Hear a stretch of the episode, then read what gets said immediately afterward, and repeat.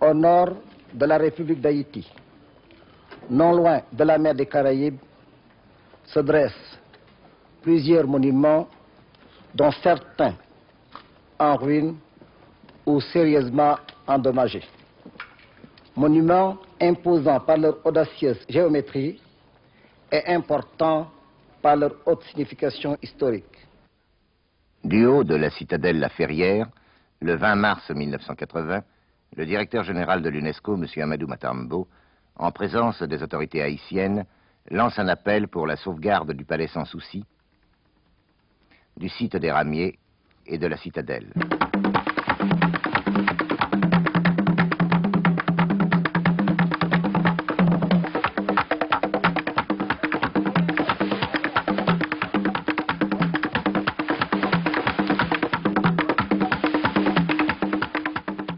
Voici l'histoire de ces trois monuments qui appartiennent au patrimoine de l'humanité et qui s'érigent en symbole de toute une époque, celle de l'indépendance et de la fin de l'esclavage sur le continent américain. Au XVe siècle, l'Europe cherche de nouvelles voies pour atteindre l'Orient. Le besoin d'expansion est un puissant moteur qui développe les techniques. Le commerce d'épices et la recherche de la soie justifient ces téméraires entreprises. L'aventure, bien plus que la science, constitue alors le seul moyen dont on dispose. Et pour ces hommes, pour cette époque, l'inconnu se trouve au-delà des mers. Les marins vivent de rêves.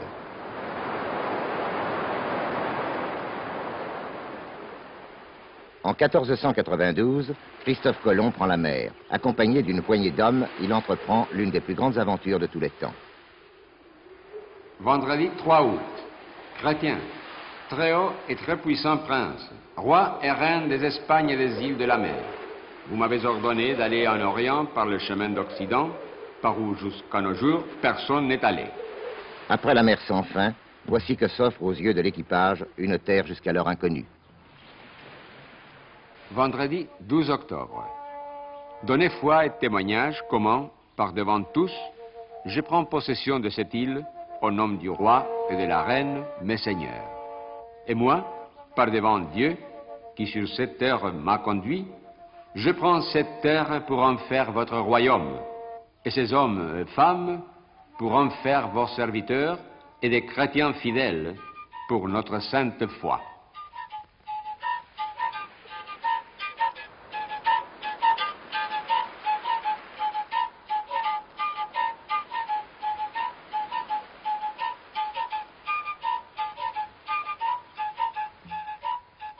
C'est la rencontre de deux mondes qui se cristallisent sur cette carte tracée par la main de Colomb. Rencontre de deux mondes, celui qui se croyait vieux, celui qui croyait devoir apporter la lumière de sa culture et la foi de sa religion. Et l'autre, celui que l'on nomme encore le Nouveau Monde, celui qui représentait déjà l'avenir, la promesse, la richesse. Deux continents et des peuples qui ne s'étaient jamais rencontrés vont prendre conscience de leur existence commune sans en mesurer alors la portée réelle. La Grande Antique, l'empire du Grand Camp, peut-être même l'Inde millénaire, peu importe. Les navigateurs, pas encore devenus des conquistadors, sont surpris par la beauté de ces contrées et vont d'émerveillement en émerveillement. Jeudi 6 décembre 1492. Le jour de notre arrivée, la mer battait les rochers. Mais au-delà des barrières de corail, une plage belle, très profonde. À l'heure de vêpres, je suis entré dans la baie. Parce qu'il était jour de Saint-Nicolas, je la nomme depuis Saint-Nicolas. Belle terre, noble et courageuse aventure. Mais ces terres sont habitées par des peuples aux mœurs pacifiques et aux comportements amicaux.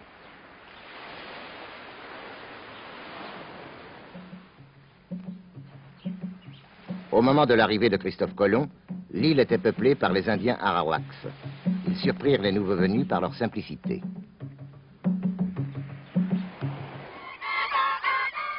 Mercredi 12 décembre. Ils sont nobles dans leur regard, nobles dans leur bonté. Ils donnent ce qu'ils ont avec plaisir, comme si en nous donnant, ils accomplissaient un devoir. Jamais je n'ai vu des gens si beaux dans un pays qui semble être la campagne de l'Andalousie au mois d'avril.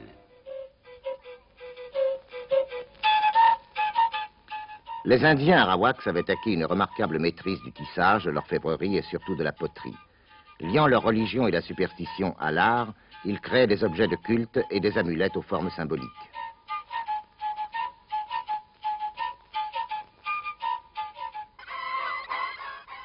Certains caciques arawaks, tels Guacanagarik, sympathisent avec les Espagnols. Mais de simples voyageurs qu'ils étaient au débarquement, bien vite, les Espagnols deviennent des conquérants. Voyant leur confiance trahie, les Indiens se rebellent. Les Espagnols n'hésitent pas à les massacrer et chaque révolte est matée avec cruauté. En 50 ans, les Arawaks vivant dans l'île passèrent d'un million à quelques centaines. Il en fut de même dans toutes les autres îles des Caraïbes. Certains membres de l'Église s'opposèrent à cette tuerie, et la plume de Fray Bartholomé de Las Casas défendit avec vigueur les droits et la dignité des Indiens.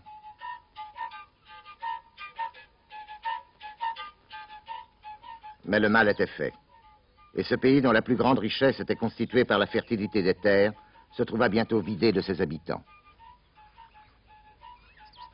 Presque au même moment, la partie occidentale de l'île, baptisée par les Espagnols Hispaniola, voit l'établissement de quelques aventuriers français, suivis rapidement par les corsaires anglais.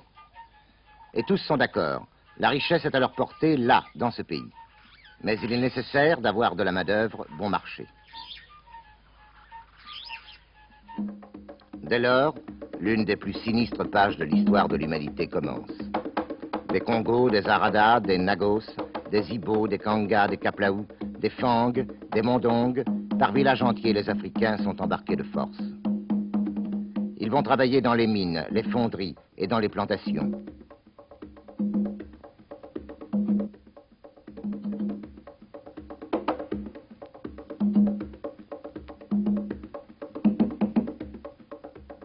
Pendant plus de deux siècles, cette ignominie créera un mode de vie. La traite des esclaves devient la base d'un système économique, commerce lucratif, officiellement accepté avec ses règles et ses lois.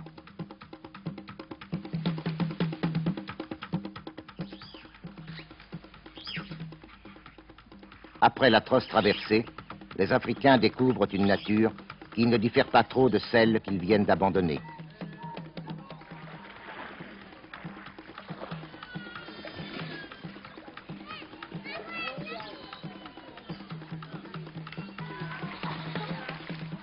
Et cette terre, tour à tour disputée par les Espagnols, les Français et les Anglais, deviendra, en fait et indépendamment des puissances coloniales, la terre des Noirs haïtiens. Ce pays qui, tout au long des siècles, témoignera de leur souffrance, deviendra leur pays.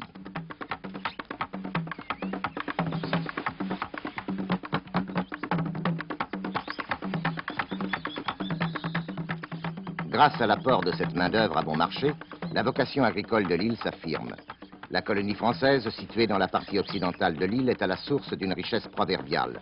Mais paradoxalement, la férocité des colons envers les Noirs est proportionnelle à cette richesse.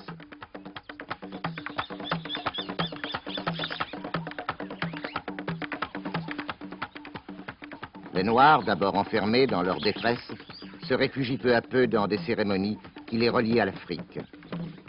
Dès lors, le vaudou, au-delà des croyances, devient le rite par lequel on cherche l'identité culturelle d'un peuple et qui peut servir à la conquête de la liberté. Ainsi le comprit sans doute Boukman, prêtre vaudou, qui fit prêter serment une nuit d'orage dans la clairière du bois Caïman. Serment de suivre Boukman dans son insurrection. Depuis un temps déjà, au nord et au sud de l'île, la révolte gronde. Elle semble désordonnée tellement elle est spontanée. Mais en réalité, l'humanité entière vit à l'heure des grands bouleversements.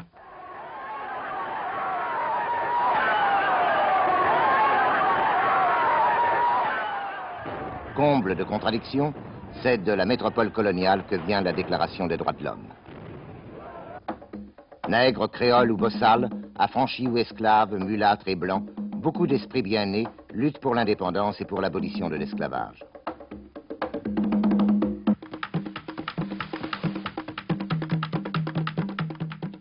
Le 1er janvier 1804, l'indépendance sera proclamée. Et les tambours veulent encore traverser l'océan pour porter enfin les champs de la liberté. C'est la première colonie qui voit passer les Noirs de la condition d'esclaves à celle de citoyens libres dans un État indépendant. Et ce fut Haïti, la première république noire.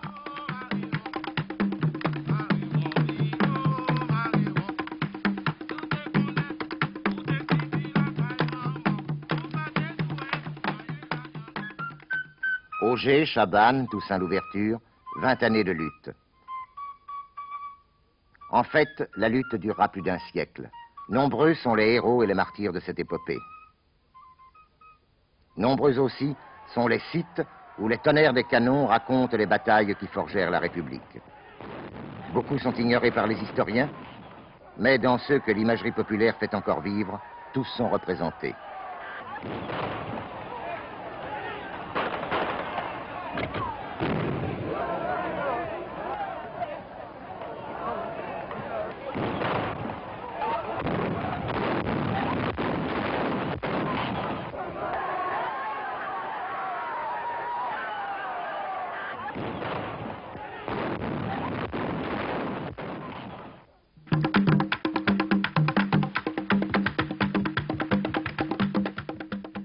Consolider les conquêtes durement acquises, un plan fut établi.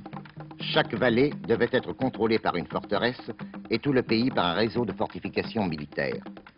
Avec le même acharnement qu'il avait déployé lors des batailles, le peuple haïtien se mit à construire des observatoires, des forteresses et même des citadelles.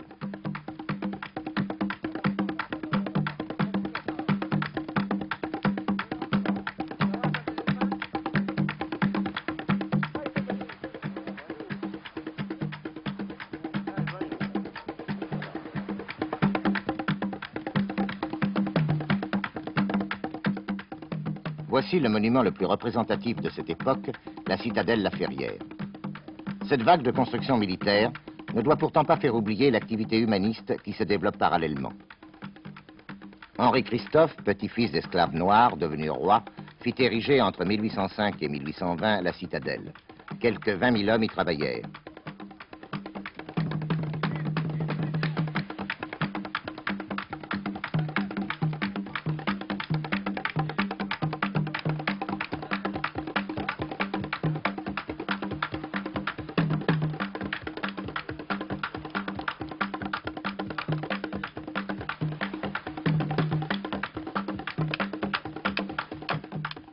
La citadelle domine les sites où se déroulèrent les premières scènes du drame de la conquête de l'Amérique.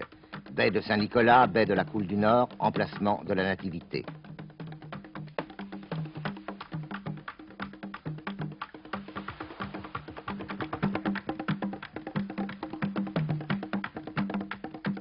En dehors des considérations de stratégie militaire ou de beauté architecturale, cet effort gigantesque témoigne de la volonté des peuples d'Afrique noire, arrachés à leur terre natale, de garder leur liberté. Pour la première fois dans l'histoire de la traite négrière et de la colonisation, et même dans celle de l'humanité, des esclaves, descendants d'Africains, à qui on niait jusqu'aux attributs les plus élémentaires de la condition humaine, avaient dans le Nouveau Monde fièrement conquis leur liberté et proclamé le droit à la dignité de tout être humain.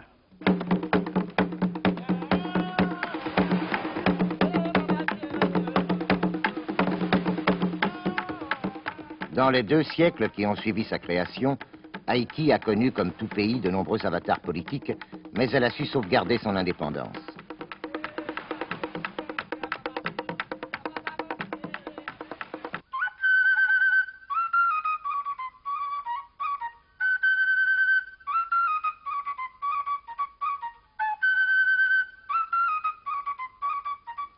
Tout comme au premier jour de la colonie, l'agriculture constitue la richesse principale.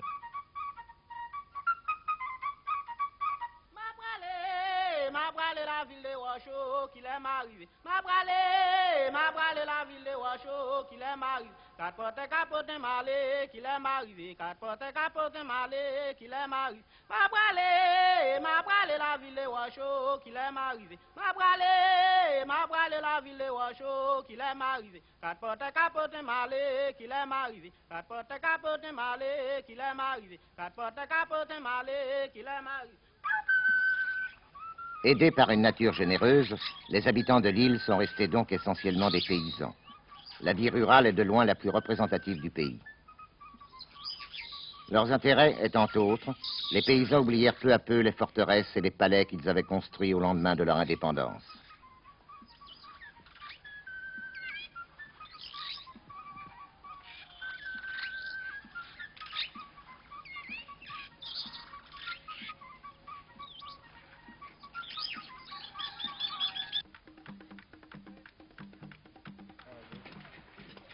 Si l'on ajoute à l'oubli et au temps qui passe, les tremblements de terre, le climat tropical et humide, ainsi que la végétation envahissante, on comprend la destruction des vestiges d'une époque pourtant pas trop lointaine.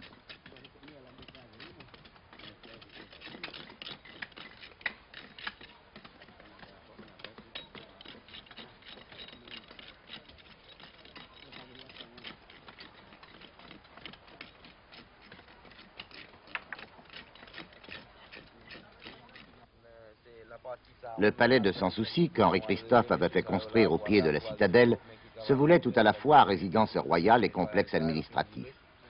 Aujourd'hui, les travaux de restauration ont été entrepris. Mais Sherry Warlock, l'architecte qui l'avait conçu et construit, a laissé peu de documents permettant un travail rapide.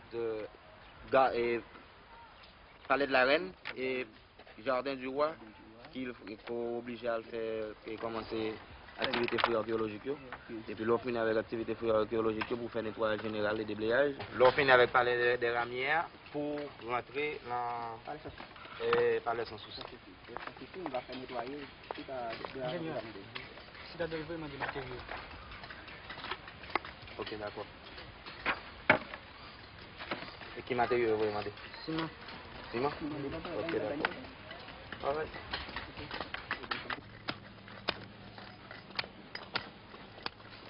L'équipe de restauration se consacre à la consolidation des murs. Elle procède aussi à des fouilles pour mettre à jour le système de drainage, comme nous l'indique un architecte haïtien.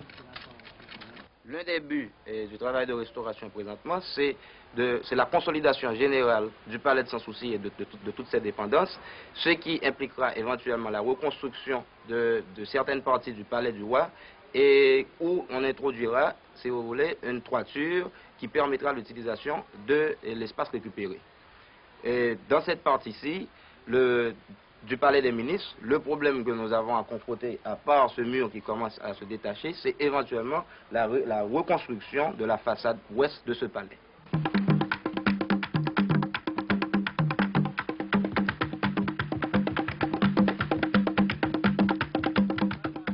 La citadelle La Ferrière, érigée au sommet d'une montagne qui culmine à 900 mètres, fut abandonnée à la mort du roi Christophe en 1820. Elle restait inachevée. L'humidité favorise la croissance des champignons et de la mousse qui attaquent la pierre.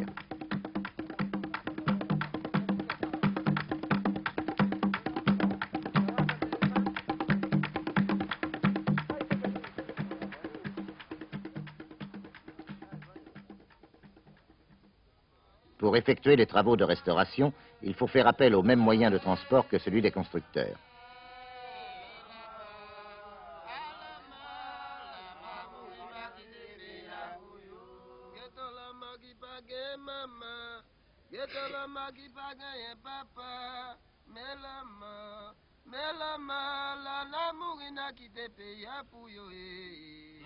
Je dis la citadelle, la liberté de tout un peuple bâti par le peuple tout entier, hommes et femmes, enfants et vieillards, bâti pour le peuple tout entier.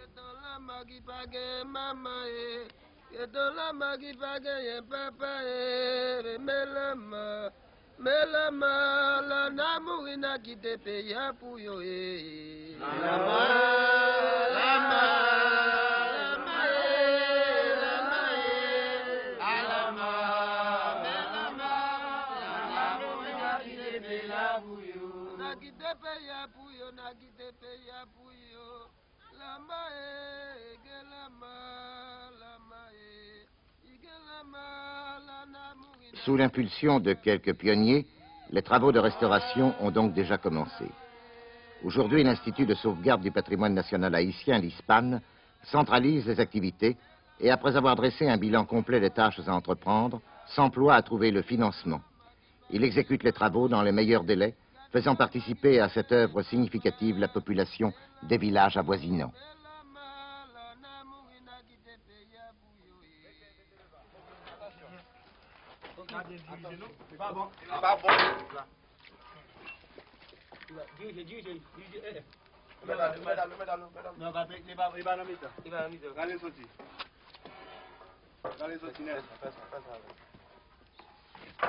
Allez, doucement, doucement, doucement. Non, doucement. Doucement, pas aller vite. Fais derrière, fais derrière. Fais fort derrière. Ok, qu'on y a la vie, oui.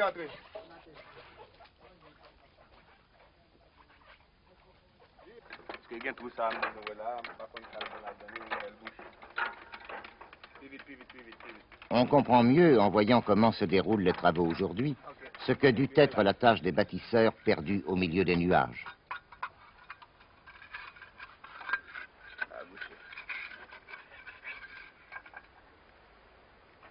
Tony, viens tout ça à boucher. C'est mon bail, là.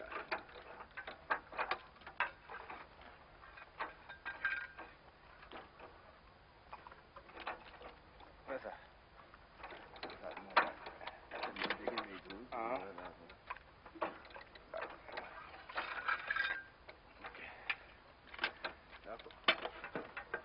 descendre. Nous allons là-bas, là. Boulez, non, boulez, boulez.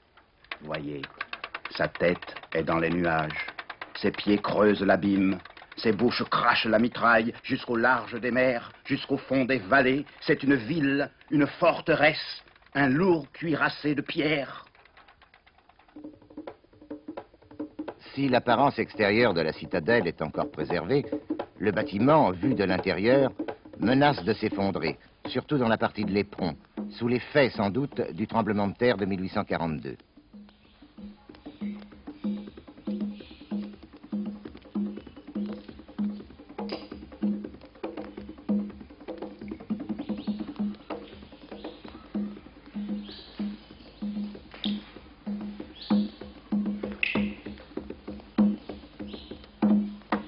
L'humidité est arrivée à saturation et les actuelles infiltrations dues à la pluie et à l'état hygrométrique de l'air causent de nouveaux méfaits jour après jour.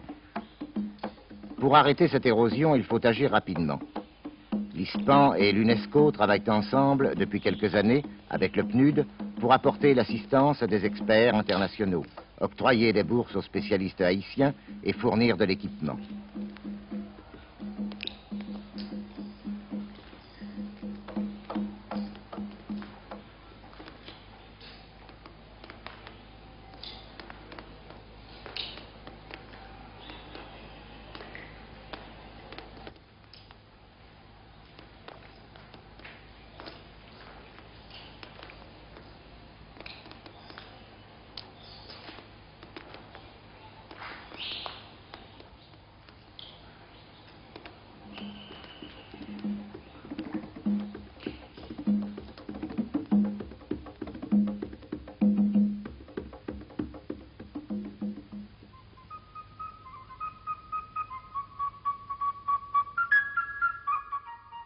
Un des aspects originaux de ce projet de restauration et de mise en valeur, c'est la création du parc national historique. Cette création implique une étude socio-économique de la population implantée à l'intérieur du parc, le contrôle de l'exploitation des terrains, la protection de l'environnement et le reboisement pour freiner l'érosion du sol.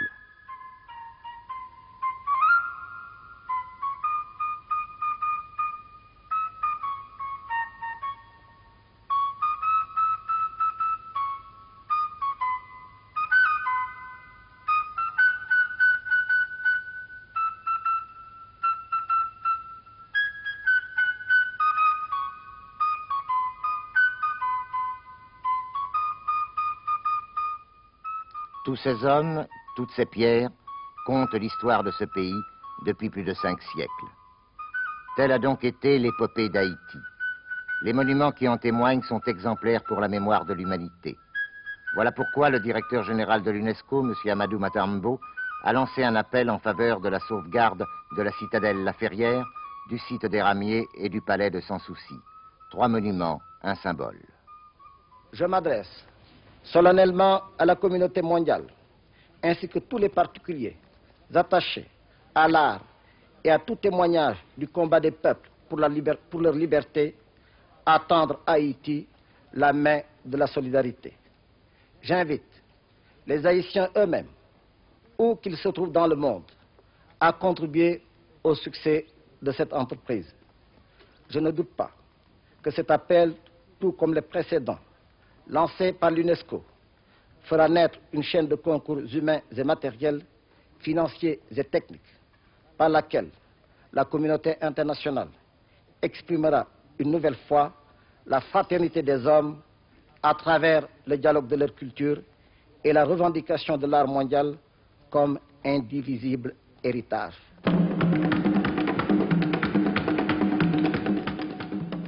À ce peuple qu'on à genoux, il fallait un monument qui le mit debout.